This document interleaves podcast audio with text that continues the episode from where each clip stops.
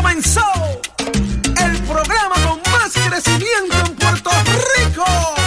¡Vámonos! Nación Z por Z93. Somos tus favoritos. Nación Z por Z93. Por la mega tú lo ves. Música, deportes, noticias y entrevistas. El programa de mayor inicio, una nueva semana y comienza Nación Z, su programa de análisis de todas las mañanas. Gracias por estar conectados con nosotros.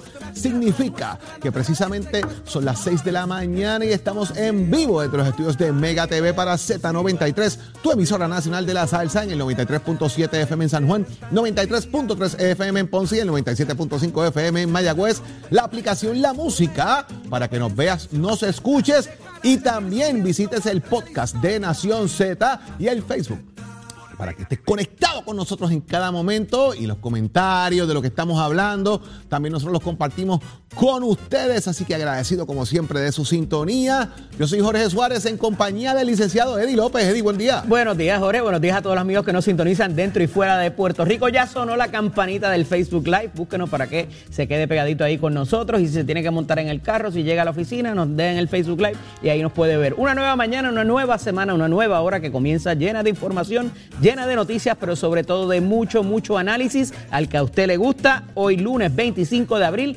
del año 2022, George. Así es, Eddie, y hay mucho que ha pasado en las últimas horas en el país y vamos a tener con nosotros hoy, aquí con nosotros en Nación Z, al representante portavoz del Partido Independentista puertorriqueño, Denis Márquez. Va a estar con nosotros también el panel de análisis, el representante Jesús Santa, presidente de la Comisión de Hacienda, y va a estar con nosotros también el ex secretario de Estado y expresidente del Senado, Kenneth McClintock, como todos los lunes. ¿Qué está pasando en el Departamento de Educación con todo esto del COVID, entre otros elementos? Vamos a ver qué nos tiene que decir precisamente el secretario de Educación, Eliezer Ramos. También nos acompañará el secretario del Partido Popular Democrático, Ramón Luis Cruz Burgos, Candela en Guayama. Vamos a ver qué está pasando con eso. Y obviamente el análisis del licenciado Leo Aldrich. Así que usted no se despegue de Nación Z, que esto acaba de comenzar. Y vamos de inmediato a ver qué está ocurriendo en el mundo con nuestra compañera Carla Cristina. Y los titulares.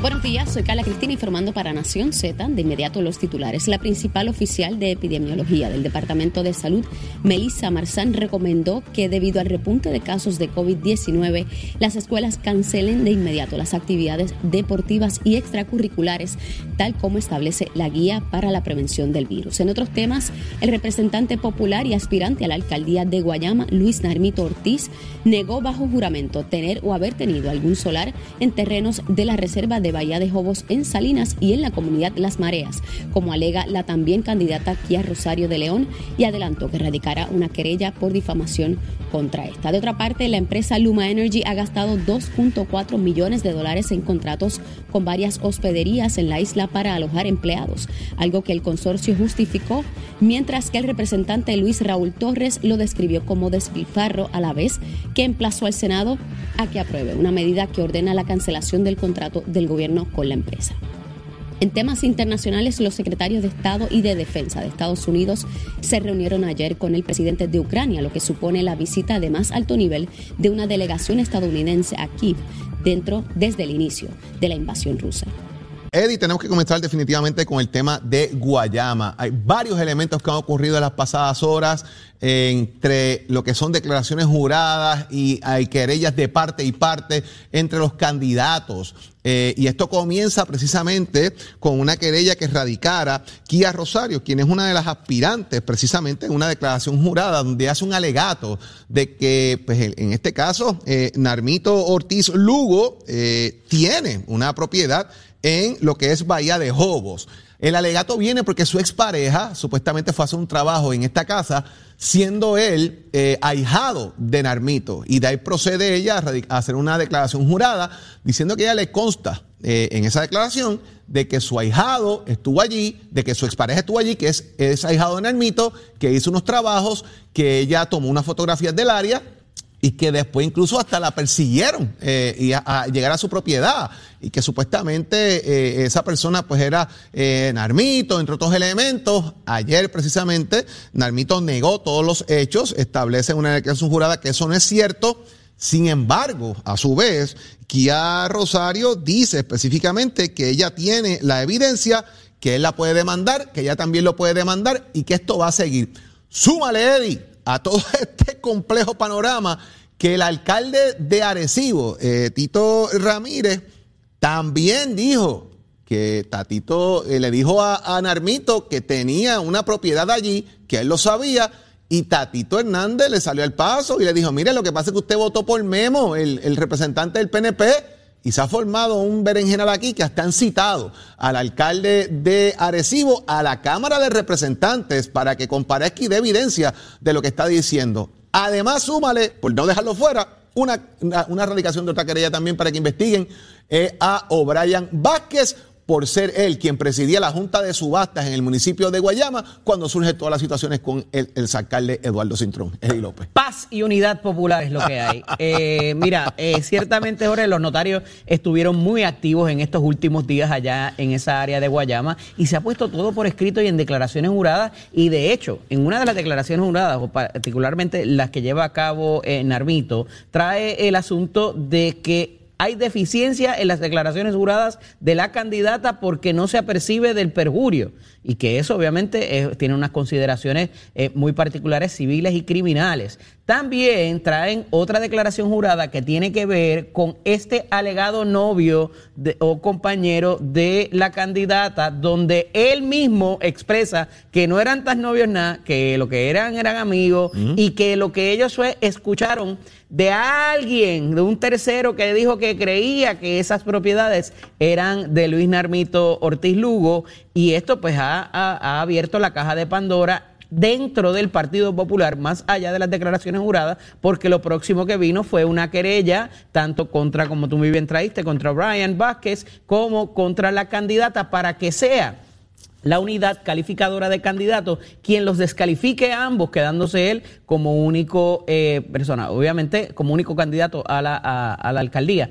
Obviamente esto se va a dirimir en las próximas semanas, hay un tiempo relativamente corto para llenar esa vacante, si eso de alguna manera va a provocar también, como decíamos la semana pasada, eh, una vacante en la Cámara de Representantes que también pudiera llenarse con alguno de estos candidatos. Está súper interesante, esto apenas comienza, hay que ver entonces si los otros aspirantes van a radicar también descalificación contra Narmito y cómo esto va a repuntar en la investigación que se está llevando a cabo sobre la Bahía de Jobos en la Comisión de Recursos Naturales del representante Edgardo Feliciano, que debe continuar el día de mañana, Jorge. Hay que atenderlo hoy han citado en la Junta de la Comisión Cualificada, de la Junta Cualificadora de Candidatos, el valor de candidato del Partido Popular, a la candidata aquí a Rosario, precisamente porque también hay contra ella un argumento de que ella no necesariamente reside en Guayama. Ella reside en un barrio que es colindante a Calley y lo que están comentando dentro de la querella que también le hacen de que se transfirió su residencia para poder aspirar, ya que ella había aspirado en el pasado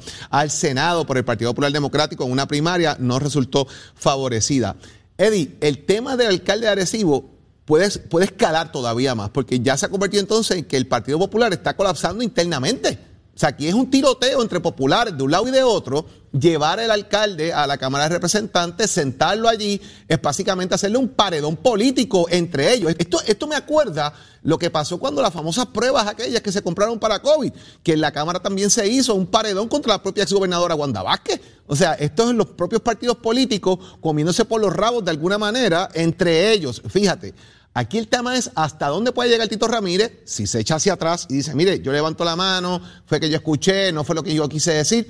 Si se sostiene lo que está diciendo y hasta dónde, más allá del presidente de la comisión, el presidente de la Cámara lleva esto precisamente porque aquí un toma y dame y un tirijada y es de dominio público que Tatito y el alcalde de Arecibo no se quieren mucho, no están en las mejores relaciones y hay acusaciones de que si votó por Memo, que no votó por Memo, aquí está la foto votando íntegro. Ese es un asunto político que tiene que atender el Partido, el Partido Popular Democrático. Esa comisión cualificadora, Edith, tiene que atender esto. Entre hoy y mañana le preguntaremos al secretario de la Pava, Ramón Luis Cruz Bulgo, más adelante sobre ese tema, porque fíjese qué importante es esto. Tenemos una elección, ¿cuánto queda? 20 días, Edith, más o menos, qué sé yo, por ahí. Sí, lo que ha transcurrido desde la renuncia es una semana, algunos 7, 8 días desde la renuncia pues. del exalcalde convicto Eduardo Cintrón, así que veremos a ver por dónde va. Pero mira, multa y disoluciones, multas y disoluciones de de comités comité. de campaña Sí. eh, contra algunos de eh, los participantes del ciclo electoral del 2020. Eh, particularmente la noticia repunta sobre Eduardo Batia y eh, Lúgaro para efectos de que parece que no hay nada en el futuro cercano que pudieran este eh, de alguna manera eh, pues eh, continuar dentro del espectro político porque para eso tendrían que someterse a la jurisdicción de la comisión de la, de la um, Contralor Electoral, de la Oficina del Contralor Electoral y piden se releve y se disuelvan sus comités con las deudas, las multas, el pago de todo lo que merita. Y eh, eh, se trae el asunto de Carmen Yulín Cruz también eh, que eh, salda parte de la, de la deuda que tiene y las multas que tiene, pero pu- pudiera haber cambiado quizás la determinación de comité de campaña no definida, como en un pasado han hecho otras personas, pero no, también pide su disolución. Eh, la cantidad de multas es algo, Jorge, que eh, ciertamente me impactó, es una cantidad alta en cientos de miles de dólares. Eh, ahí está Proyecto Dignidad también y César Vázquez como candidato, así también como los que hemos mencionado hasta ahora. Así que vamos a ver por dónde va esto y cómo, si de alguna manera, porque como de momento las noticias cambian, pues tenemos distinto, distinto pensar y vuelven al ruedo político estas figuras o si, eh, por lo que hemos visto, quedan fuera. ¿Cómo lo ves? Wanda Vázquez, 114.698 dólares en multas. Eduardo Batia, 103.000. César Vázquez, 14.000. Proyecto Dignidad, 62.000. Carmen Yurín, 37.000. Cuando usted dice, cuando usted pide la disolución del comité político, es que usted no va a aspirar más, evita la erradicación de informes constantemente, entre otros elementos. De paso, hay comités que se pueden cambiar el fin del comité político y esto era para la candidatura X, pero ahora puedo ponerle un fin no definido, mantener el comité vivo para recaudar dinero y eventualmente definir una candidatura. Todo eso se puede hacer. ¿Qué pasa? Que los que van a disolver estos comités no pueden tener deuda.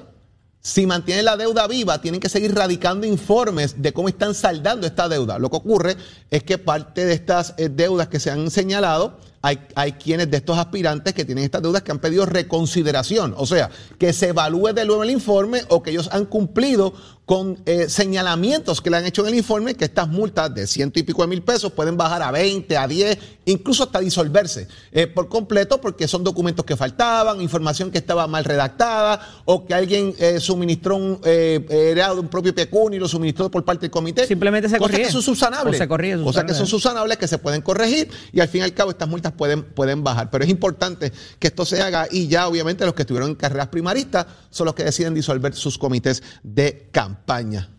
¿Fuiste, ¿fuiste el weekend del cumpleaños? ¿Qué cumpleaños?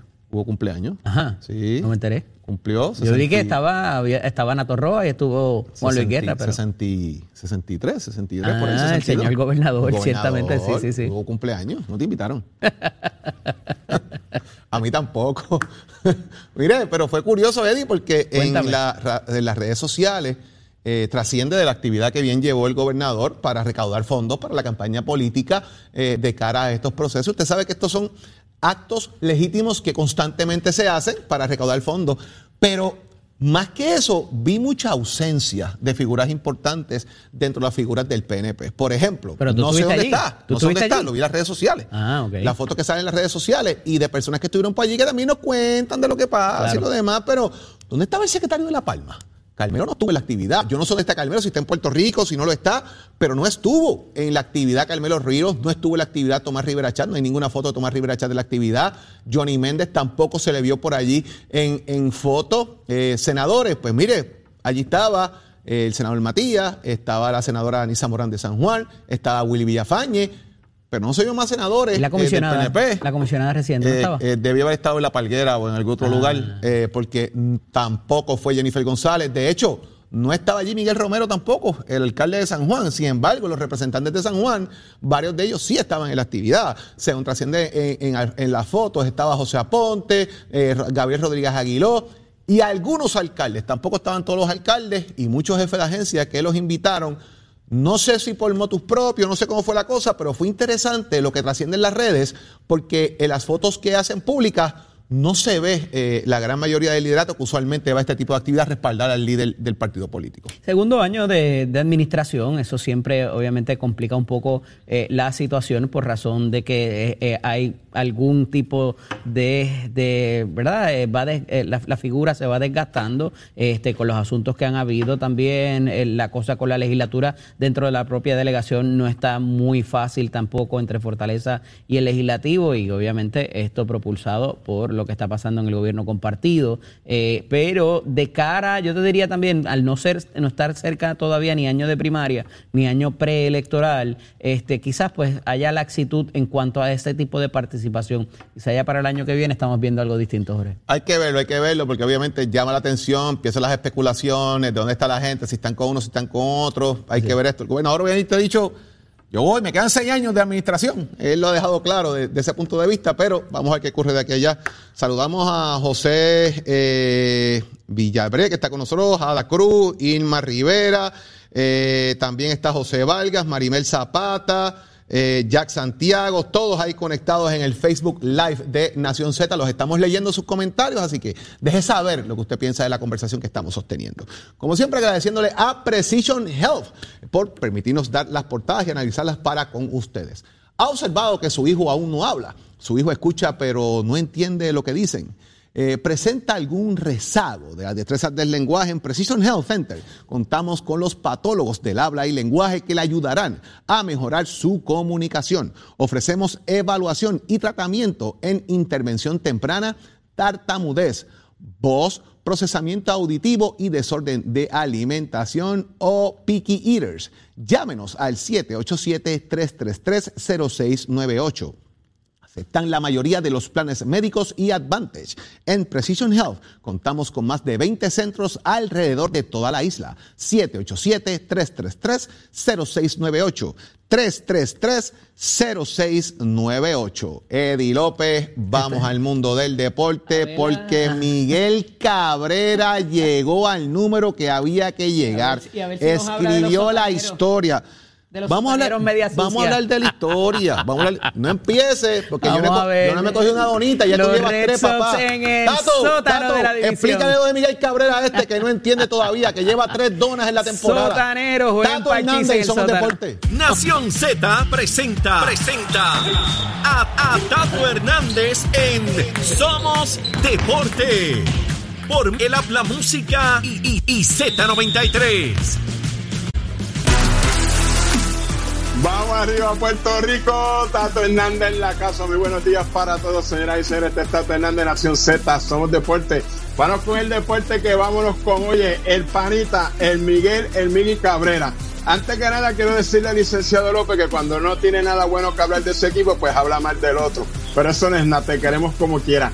Miguel Cabrera, de los Tigres de Detroit, óigame, se la dejó caer de qué manera conectó su hit durante este fin de semana que lo llevó al estrellato de hit número 3000, el sencillo jugando contra los Colorado Rookies. Ahí están todos los fanáticos eh, viendo el Salgarabia ahí en el parque, los jugadores felicitándolo por esa gran hazaña. Cabe señalar que solamente siete latinos están ahí marcando esa gran legendaria obra. Albert Pujol tiene 3.309 que está activo Adrián Beltré se retiró con 3.166, al igual que Alex Rodríguez con 3.155. El cubano Rafael Palmeiro tiene 3.020, está retirado. El actual que está jugando también, Miguel Cabrera con 3.000. Y el inmortal Roberto Clemente de Puerto Rico, que es el último en la lista, el número 33 con los 3.000. Ahora, cabe señalar esta nota para el señor Miguel Cabrera, pues del señor Miguel Cabrera para el licenciado López.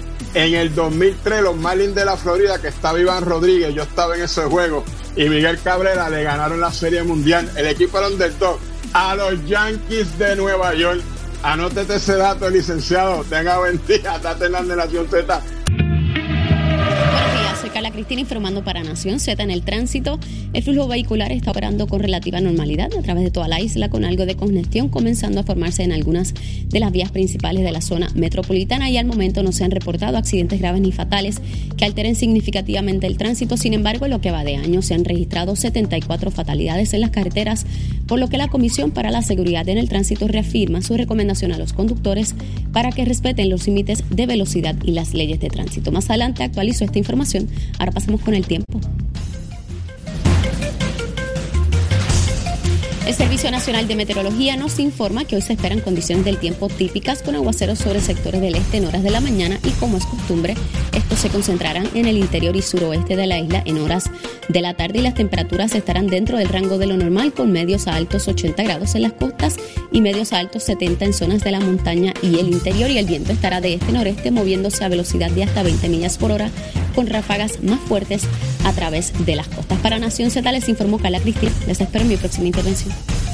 Llega a Nación Z, Z, nuestro psicólogo industrial y coach, el doctor Carlos Javier Santiago, con su palabra poderosa, directo a la conciencia, traído a ti por la buena noticia. El doctor Carlos Javier Santiago, nuestro psicólogo industrial, ya conectado con nosotros. Doctor, muy buenos días, feliz inicio de semana. Buenos días para ti también, Jorge. Espero que estés muy bien, de verdad que sí. Este, oye, Jorge, tú sabes que eh, estamos eh, lamentablemente enfrentando la guerra de Ucrania y la amenaza que eso trae para, para todos nosotros, ¿no?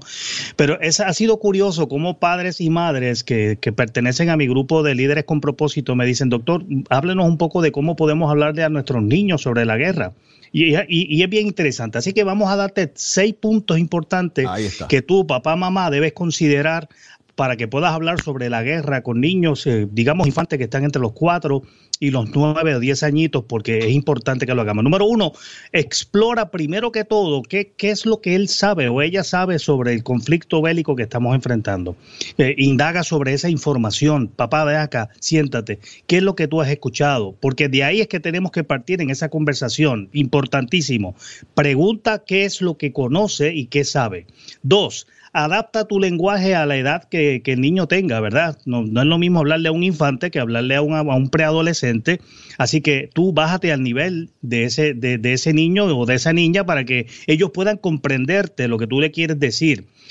Es importante, Jorge, también que cuando vayamos a hablar con ellos no vayamos alarmados que nosotros, aunque estemos ya ¿verdad? preocupados por la situación y que veamos el impacto que eso está teniendo por pues, a causa de la inflación, el dinero no nos da, etcétera, etcétera, etcétera, que no vayamos con, con ese, esa alarma ante ellos porque muchos de los niños no van a entender el porqué de nuestra preocupación. Evita que, que ellos vean imágenes crueles de la guerra, que ahora tú sabes que el Internet expone gráficamente lo que está sucediendo en tiempo real y nosotros deberíamos tratar de evitar eh, que cómo vamos a ponerle el parental control a los teléfonos, a, las tabletas a las computadoras. Evitemos que los niños se expongan a edad muy temprana a este tipo de imágenes tan difíciles de poder procesar ofrécele una explicación que sea sencilla, ¿verdad? Eh, en, en, cuanto a lo que tiene que ver con la guerra. Por ejemplo, yo estaba con los padres exitosos, ¿verdad? Que, que yo tengo esos seminarios de padres exitosos y le decía, vamos a sentarnos con ellos, vamos a conversar desde una perspectiva bien simple. Ven acá, papá, mira, la guerra es un conflicto que hay entre uno o más países por situaciones que, que definitivamente no, no, no pueden comprender o, o no han llegado a unos acuerdos. Sin embargo, vamos a la parte más positiva. Hay personas buenas que quieren mejorar este conflicto, que están haciendo lo posible para evitarlo. No, no sé cómo lo percibes, Jorge, pero yo creo que esos acercamientos son importantes en este momento para nuestros niños y vamos a resolverle sus dudas, que es el punto número 6.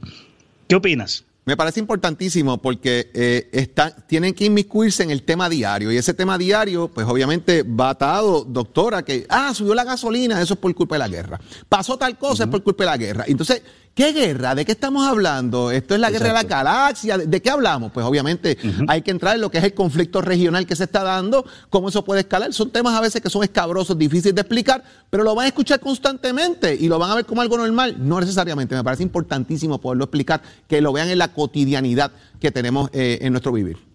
Y para eso son temas sencillos, pero la realidad es que son, son totalmente necesarios en este momento para que los niños puedan tener una realidad, pero tampoco tengamos la fatalidad de, ¿verdad? de unos contenidos sí, dramáticamente crueles. carlosjaviersantiago.com para que te eduques, para que puedas saber de qué se trata y que puedas estar conmigo este próximo 6, eh, 5 y 6 de, de, de, junio, que va a estar buenísimo. Así que entra inmediatamente carlosjaviersantiago.com para que sigas creciendo. Jorge, bendiciones, que sigas muy bien.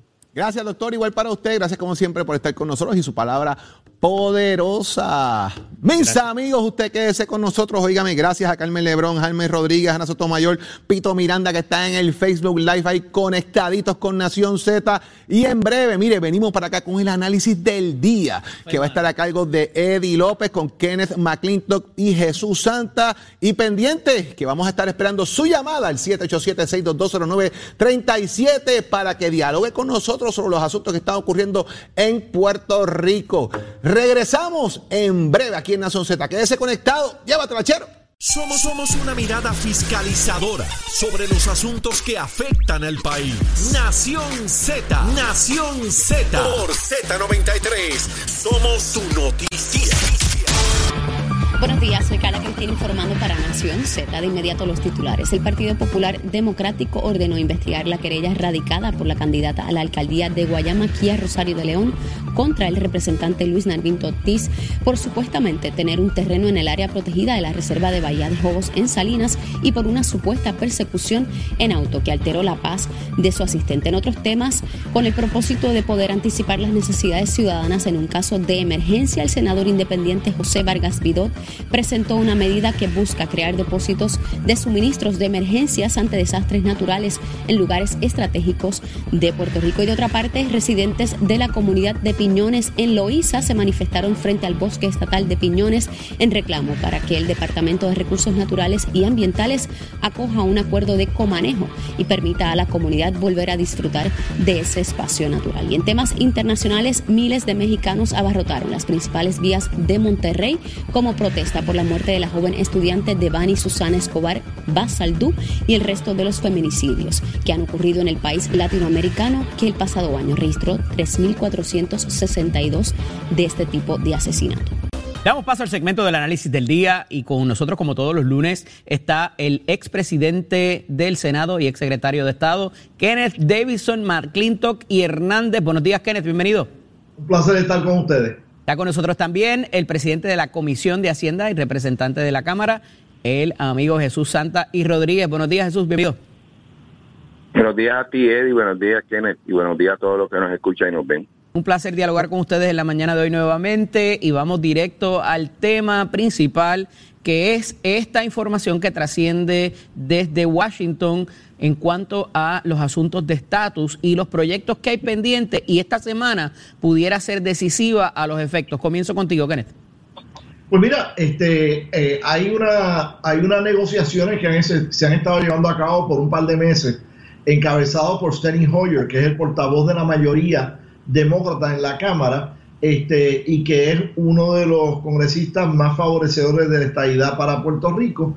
Eh, sin embargo, lo que él está encontrando es que a pesar de que del lado de Darren Soto y Jennifer González hay una disposición a negociar de parte de los que favorecen el proyecto de Alejandra eh, Ocasio Cortés y Nidia Velázquez, pues se están manteniendo firmes en su proyecto, eh, no quieren negociar y no parece que realmente eh, deseen que se apruebe un proyecto de estatus este año en el Congreso. Obviamente, si no se aprueba este año, será mucho más difícil en el resto del cuatrenio, porque desafortunadamente eh, eh, todo parece indicar de que la Cámara se podría perder y que en el Senado no se va a salir del tranque este de 50-50 en que se encuentra actualmente ese cuerpo legislativo. Jesús, y a, y a esos efectos, pues tenemos también el que las elecciones son ahora, en noviembre, eh, y como muy bien dice Kenneth, la composición pudiera variar. ¿Estos ya estaban a ti muertos desde un principio y se jugó para la grada, o aquí había algún tipo, o hay algún tipo de esperanza en que esto se resuelva en el Congreso lo que queda? Bueno, mira, hay que, entender, buscando desde la óptica más, más general, de que tratar un asunto de estatus en un congreso, en cualquier congreso, no es cosa fácil, es complicado y obviamente vas a tener distintas vertientes. Si a eso tú le añades el que, pues, lamentablemente no todos los sectores del país han ido de una forma, eh, por lo menos, eh, unidos a trabajar, si no con uno de los dos proyectos, por lo menos con un concepto de proyecto para poder manejar, mover el hecho del estatus, pues lo complica un poco más. Y si a ese a eso le tiras el condimento, que estamos cercanos ya, ahora en noviembre, a lo que son las elecciones de mitad de término, donde pues eh, en su momento los congresistas tienen que enfocarse muchos de ellos en su reelección, especialmente los demócratas, porque independientemente de lo que suceda, se entiende que, que va a ser una elección complicada para ellos, sin contar que por lo general la, la elección de mediano término tiende a ser desfavorable al presidente que está en el poder, pues eh, eso crea un ambiente bien bien difícil, ¿no? Complicado para mover esto. Obviamente, ya ahí lo que está diciendo el congresista... Jesús, y disculpa que te interrumpe, quiero que me insertes también ahí el asunto de promesa, obviamente, y la quiebra que esto ha tenido, ¿verdad? Muchos de los, de los congresistas, particularmente republicanos, se han expresado con preocupación de continuar estos procesos de estatus habiendo, eh, estando inmersos en la quiebra. Bueno, eso es un factor, sin embargo, tengo que decirte que en la medida que el país ha, ido progresando e ir ajustando su deuda en unos términos que a mi entender son favorables, se supone que ese ese ese cuco, no, ese ese espectro se, vaya eh, eliminando, ¿no? Porque no estamos al principio de la quiebra. Eh, yo entiendo, ¿verdad?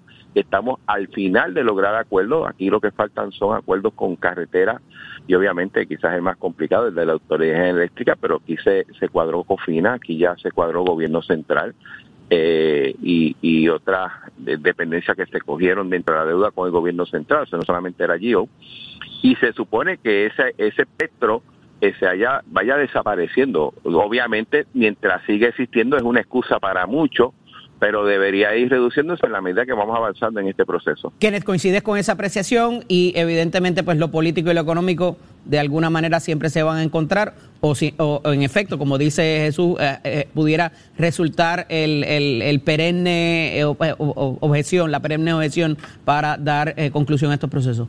Mira, los republicanos van a buscar cualquier excusa para, para no adelantar esta legislación. Eh, la mayor parte de los republicanos creen incorrectamente que Puerto Rico sería un estado firmemente demócrata. Yo personalmente creo que Puerto Rico sería un estado péndulo, pero yo creo que yo conozco un poco más a Puerto Rico que republicanos que apenas saben la diferencia entre Puerto Rico y Costa Rica. Este, así que eso es de esperarse de la mayoría republicana. Y el líder de los republicanos que sí estaría dispuesto a votar a favor, desafortunadamente falleció hace unas semanas atrás, que era el congresista Doñón. Mira, eh, en otras notas tenemos aquí un titular de uno de los periódicos que refleja una cantidad que pudiera, ¿verdad?, resultar eh, preocupante en términos de un gasto para una una compañía de utilidades y es un gasto en hospedería de 2.4 millones eh, por parte de Luma para alojar, evidentemente, empleados que traen de sus matrices a resolver el asunto de la transmisión y distribución. ¿Cómo debemos mirar esto? ¿Es quizás algo corporativo que se estila en las compañías privadas y que no necesariamente en el gobierno? ¿O cómo debemos abordarlo? Comienzo contigo, Jesús. Bueno, si, bien es cierto que este tipo de compañía, que, que sus matices de alguna u otra manera tienen algún tipo de, de recursos no técnicos para poder dar apoyo a la operación aquí en Puerto Rico. No solamente, no lo hablo de Luma, lo hablo prácticamente de todas las compañías. A mí me parece que el, el número es muy alto basado en la temporada. Me explico. Yo creo que eh, en un negocio normal, pues tú vas a traer a X o Y personas buscando dar apoyo quizás a, a, una situación de emergencia, a una situación de construcción de proyectos grandes y ese tipo de cosas. Pero en este momento donde eh, la autoridad carece de proyectos mayores para su eh, reestructuración, donde que yo sepa una emergencia mayor no existe, ¿no? Más allá de verdad que el sistema está débil eh, me parece que es mucho dinero y mucha gente que está trayendo ya de afuera, posiblemente teniendo un, recurso aquí en Puerto Rico que lo tenemos. Siempre se vendió la dinámica de Luma como que era un hecho administrativo, no de falta de recursos. Siempre vendían, inclusive aquellas personas que estaban a favor de, contrato, de que el problema no era el, el, operador de piso, ¿no? Era que por diversas razones, en su mayoría políticas, pues la administración de la autoridad no era la mejor y se estaba buscando un administrador. Pero entonces este tipo de cosas va demostrando que, que hay quizás otros intereses otras dinámicas que se están corriendo en el negocio que eh, ante una promesa de reducir tarifas y llevamos seis aumentos, ante una, una promesa de mejorar el servicio, llevamos un año y no ha habido alguna mejora, eh, por lo menos visible en ese sentido. Hoy yo en mi casa estoy sin luz, ahí en estos momentos yo no tengo servicio de energía eléctrica. Y el día de ayer uno de mis barrios, San Antonio, en unos sectores también estaba sin luz.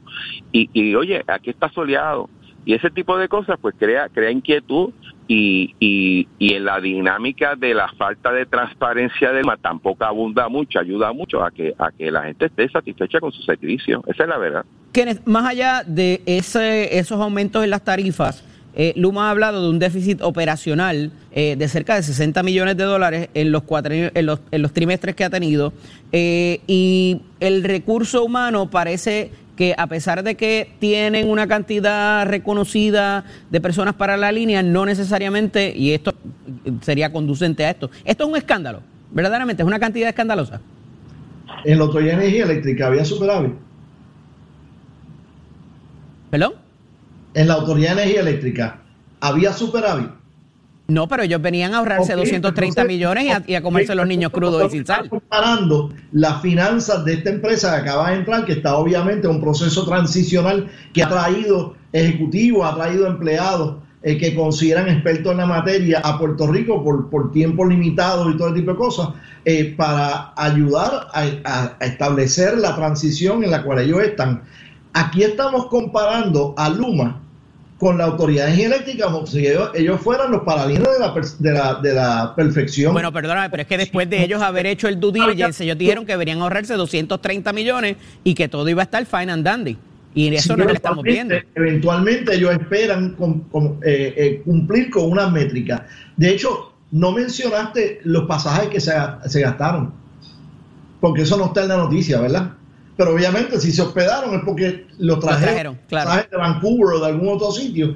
Eh, esos son parte, las nimiedades administrativas que, de las cuales se agarran, porque si se ponen a mirar las estadísticas, las estadísticas no cumplen con la narrativa que quieren establecer. Es como todos los días los noticieros abren con los asesinatos del fin de semana y esto y lo otro. Lo que no te dicen es que hay 20 a 30 eh, eh, asesinatos menos a estas alturas que en el año anterior o en los dos años anteriores o lo que sea, porque esa data estadística no cumple con la narrativa que quieren llevar. Aquí la gente se cree que estamos en una crisis de criminalidad mayor que en años anteriores. No, está bajando. Cada asesinato es, es, una, es una, una tragedia personal, familiar, y de, la comunidad.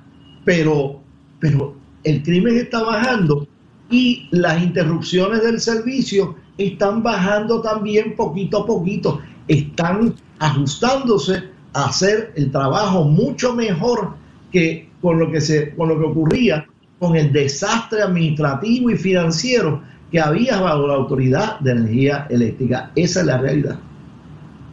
si, si me permite, cuando, cuando empezó este issue, y tratando de ser un poco imparcial, eh, siempre el problema con Luma es que se vendió como que va a llegar aquí y esto se va a resolver y se va a resolver rápidamente y va a bajar los precios y todo. Yo siempre planteé que la condición de la autoridad iba a mejorar en la medida que empezaran los proyectos de reestructuración. O sea, si tú tienes un carro que, que tiene muchos problemas mecánicos, independientemente qué chofer tú le pongas, si no arreglas el motor, vas a seguir teniendo los mismos problemas mecánicos. Recordemos que hace par de semanas tuvimos apagón total y yo creo que parte del problema es la venta que se hizo, la forma de venderle al país, eh, los resultados que esperaban de Luma. Y yo creo que fueron muy por encima de lo que era real.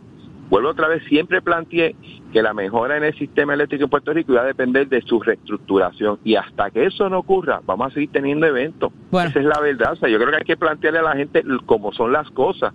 Y, y yo creo que es más fácil manejar el asunto así. Compañeros, me tengo que ir. Agradezco siempre la participación de ambos. Hablaremos la semana que viene. Un abrazo. Un abrazo. Vamos. Hasta luego. al amigo Tato Hernández le tengo unos dominos, un monopolio y unas briscas ahí este, para que se sienten con Jorge, con Raúl, con Bianchi y todos jueguen en el sótano donde están los eh, Red Sox. Los Yankees están primero, por si acaso. Paso con Jorge. Creo que debes volver a ver las estadísticas, Eddie, by the way. Y ya mismo, viene, ya mismo viene Tato, ya mismo viene Tato y te ilustrará eh, nuevamente ante la eh, falsa de datos que tienes sobre el béisbol, pero eso lo hablamos después. Vamos a ver los Mire, lo, lo, importante aquí es de esta conversación que has tenido con Tato, eh, con precisamente Kenneth McClintock y Jesús Santa. Hay varios datos que son importantes. Planteaste algo, Eddie, precisamente sobre la expectativa que había con la llegada de Luma. Fíjate que Jesús Santa te acaba de decir, yo sigo sin luz en mi casa ahora mismo. Y hay varios lugares en Cagua que están sin energía eléctrica. Y así sucesivamente hay diferentes lugares en Puerto Rico que están sin energía eléctrica. La pregunta era, ¿esto era igual con la autoridad? ¿Ha cambiado? ¿Ha mejorado? Esas son las preguntas que yo creo que la gente debe, debe hacerse. Hay que decir, sí, ha mejorado, no, está igual, no, ha empeorado. Eh, eran menos con la autoridad o ahora son menos, pero son más prolongados. Todo este tipo de elementos eh, está bajo análisis eh, dentro de lo que usted está viviendo. Las experiencias van a ser diferentes. ¿Está usted de acuerdo o no de que el hombre está haciendo un mejor trabajo, un peor trabajo, la autoridad era mejor, era esto es lo mismo, eh, no abonan en nada, el gasto ha aumentado? Eso es parte del análisis que se ha llevado. Y además, este fin de semana, a mi queridísimo amigo Kenneth McClintock, hubo 13 asesinatos este weekend, Kenneth, 13 este weekend. Y, lamentablemente son pérdidas de vida eh, pasan por negocios, ráfagas de disparo, eh, tiroteos en estaciones de, gasol de servicios de gasolina. O sea, hay unas situaciones bien difíciles y no es que no es crear histeria, es que estamos viviendo eso. Sean más o sean menos los asesinatos, hubo 13 este fin de semana que hay que mirarlos con mucha cautela de qué es lo que está ocurriendo, aparte de la nueva modalidad, Eddie, que me llama muchísimo la atención de los carjacking que se están eh, dando ahora. En la 30 se dio uno, en Yabucoa se dio otro. Eh, la persona impacta el vehículo por la parte eh, posterior, usted se baja del carro a ver qué pasó, porque lo chocó, y ahí mismo saca un arma de fuego y a punta de pistola le quitan su vehículo. Dos se dieron este weekend bajo esa misma modalidad, Eddie. Y un poco yo entiendo lo que está diciendo Kenneth y, y la narrativa que a veces se intenta crear por eh, razón de, agencia, de agendas para de alguna manera dislocar el trabajo que pueda estar haciendo la administración. El problema es que esto no es necesariamente un problema de proyección, cuando ya en, por tercera ocasión la compañía ha estado solicitando un alza tarifaria distinta y separada a la del combustible, porque no han manejado bien sus finanzas y salen noticias como estas encima, pues eh, te crea la, eh, por lo menos mínimamente la, la, proyección de que no están eh, llevando las finanzas de esta propia corporación para su control interno de una manera eficiente. Entonces, ¿verdad? No me puedes decir, ah, es que nos, gastamos, nos tuvimos que gastar más porque no sabíamos lo que nos íbamos a encontrar debajo de ese motor cuando lo fuimos a reparar. Oye, pero entonces si encima de eso le metes un gasto eh, de personas y no te preparaste con tiempo que lo podías tener con las personas que conocían, pues parecería hasta autoinfligido, ¿ole? Sí. Esas son las cosas que hay que mirar con mucho detenimiento. Y este el tema de la seguridad, pues hay que, ¿verdad? Y la alerta a todos los amigos radioescuchas y televidentes y los que están y nos siguen en las redes sociales. Cuidado con el tema este de que le impacten el vehículo por la parte posterior, que usted se baje, ¿qué pasó? Recomendación, le impactaron el vehículo, espere que el que está, que impactó, se baje primero del vehículo, usted no se baje, mira a ver cómo se baja esa persona, cuál es la, forma, el diminor, ¿verdad?, de, esa persona antes de usted bajarse del vehículo, porque esto ha ocurrido dos veces este fin de semana en el área este del país. Saludito a Malín del Valle, Ada Rodríguez, Olga Gerenadi, que están conectaditas ahí a Nación Z en el Facebook Live, debidamente saludadas. Y llegó el momento de hablar de deporte para que ilustren a Eddie. Tato Hernández. el standing. Y somos Nación Z presenta, presenta a, a Tato Hernández en Somos Deporte por el habla música y, Z93. Vámonos con los deportes. Déjame ilustrar al señor licenciado. Parece que el standing que tiene es el de Aruba, porque en el standing aparece Boston está arriba y abajo en el sótano está Baltimore. Así que esto tan solo está empezando. Van 15 o 16 juegos. Licenciado, no es como se empiece, es como se termine. Así que vamos con calma, paso a paso. Tómese la pastillita que no me le vaya a dar un yello porque esto está empezando todavía. Vamos a ver cuando estemos a los 30 juegos ahí cómo va la cosa. Mientras tanto, disfrute su primer lugar, que no va a ser por mucho. Bueno, vamos con el maratón que se estuvo celebrando en Utuado, gran pueblo, gran pueblo montañero de ayer. Mi gente, saludo a Luis Collazo y esposa que están por ahí. También quiero enviar un saludo al campeón de Villar Vega Bajeño y de Puerto Rico, Jaime Suárez, que se encuentra en Puerto Rico de visita. Así que vámonos con los resultados de la media maratón de Utuado, el Guaitibirí. Oiga, me lo ganó el de Orocovi, el mejor atleta que está corriendo ahora, Sander Torres, con 1.06.22. Segundo llegó el de San Lorenzo, Ángel Mojica, con 1.11.23. Y tercero llegó el de Calle, Emanuel Torres, con 1.17.17. En las damas, primer y tercer lugar fueron para Utuado. En las damas, Utuado, Brunilda Vargas con 1.30.58. Segunda llegó de Lares, Mayra Figueroa. Y tercera llegó de Utuado, Jasny Figueroa, con 1.42. Así que tremenda la labor allá de los muchachos, que ayer hacía un solcito, que ya usted sabe que estaba que espera, pero buen día, buen clima y gran afectividad que se llevó allá en el pueblo de Utuado. Tato Hernández, Nación Z, somos deporte con apicio de Mestre Oiga, chero, give it on my friend. Soy Carla Cristina informando para Nación Z. En el tránsito ya se formó el tapón en la autopista José Diego en la zona de Vega Alta y de entre Tuabaja y Bayamón, así como la carretera número 2, la PR5, la 167 y la 165 en dirección a San Juan y congestionado ya el expreso Valdoriote de Castro, la avenida la 65 de Infantería, el ramal 8 en Carolina y pesado el expreso de Trujillo Alto en dirección a Río Piedras. Tapón también en la autopista Luisa Ferré en el área de Bairoa y entramos de la carretera número 1, ambas en dirección a San Juan y semipesada ya la 30 desde Juncos en dirección a Gurabo y Caguas. Más adelante actualizo esta información. Ahora pasamos con el tiempo. El Servicio Nacional de Meteorología nos informa que el mar hoy estará picado con olas de 4 a 6 pies en el Océano Atlántico y de hasta 5 pies en el Mar Caribe y que el viento se estará moviendo a velocidad de hasta 15 nudos, por lo que se recomienda a los operadores de pequeñas embarcaciones que ejerzan precaución al navegar. Además, continúa vigente el riesgo alto de corrientes marinas para la mayoría de las playas de la costa norte y este del país, incluyendo las islas, la isla municipio de Culebra. Más adelante les hablo sobre cómo estarán las condiciones del clima para hoy. Para Nación Z les informó Carla Cristina. Les espero mi próxima intervención. Próximo, no te despegues de Nación Z. Próximo. Por ahí viene el portavoz del Partido Independentista puertorriqueño en la Cámara de Representantes, Denis Márquez, y también el secretario de Educación. ¿Qué está pasando en las escuelas? Protocolos, cambios. Eso es lo próximo aquí en Nación Z. Quédese con nosotros, llévatelo, chero.